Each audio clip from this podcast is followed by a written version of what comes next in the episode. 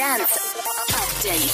One for the Bucket List. Dimitri Vegas hat gerade bekannt gegeben, dass er eine Rolle im neuen Jurassic Park Film übernimmt. Jurassic World Dominion wird er ja heißen. Sollte eigentlich nächsten Sommer in die Kinos kommen, wird jetzt aber auf 2022 verschoben.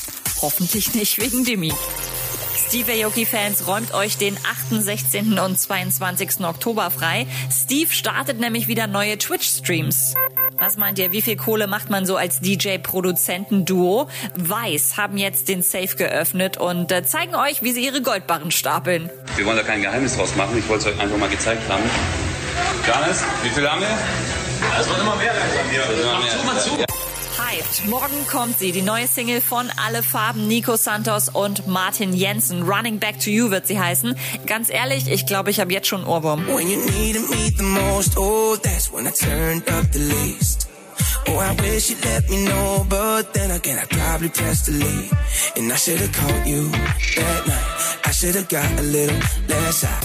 Update mit Claudi on Air.